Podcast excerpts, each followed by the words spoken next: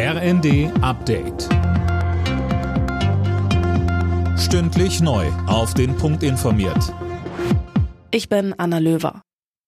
Bei Ermittlungen wegen Korruptionsverdachts im EU-Parlament hat die belgische Polizei mehrere Verdächtige festgenommen, darunter auch die griechische Vizepräsidentin des EU-Parlaments Kaili.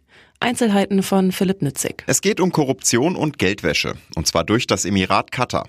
Mit Geschenken und Geldspenden soll das Emirat versucht haben, Einfluss auf das EU-Parlament zu nehmen.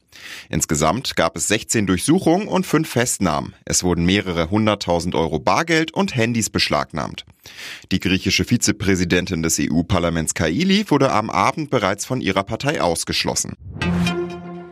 Die Digitalisierung in Deutschland muss schneller werden. Das haben Bundesverkehrsminister Wissing und Wirtschaftsminister Habeck beim Digitalisierungsgipfel in Berlin erklärt. Dabei helfen soll eine nationale Datenstrategie, damit Daten einfacher bereitgestellt und genutzt werden können. Für die schwimmenden Flüssiggasterminals an Nord- und Ostsee wird der Bund wohl deutlich tiefer in die Tasche greifen als gedacht. Das Bundeswirtschaftsministerium geht mittlerweile von knapp 10 Milliarden Euro aus. Linda Bachmann berichtet. Ja, und das, obwohl im Frühjahr noch von knapp 3 Milliarden Euro die Rede war. Jetzt seien die Kosten aber langfristiger angesetzt. Bis 2038 heißt es. Derzeit sind in Deutschland sechs Terminals angedacht, fünf davon im Auftrag der Bundesregierung. Damit soll Deutschland unabhängiger von russischen Gasimporten werden. Am Samstag nächste Woche wird in Wilhelmshaven das erste LNG-Terminal feierlich eröffnet.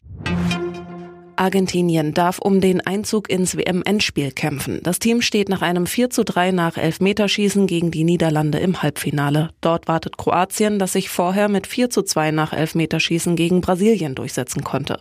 Wer im zweiten Halbfinale stehen wird, entscheidet sich zwischen Marokko und Portugal sowie Frankreich und England.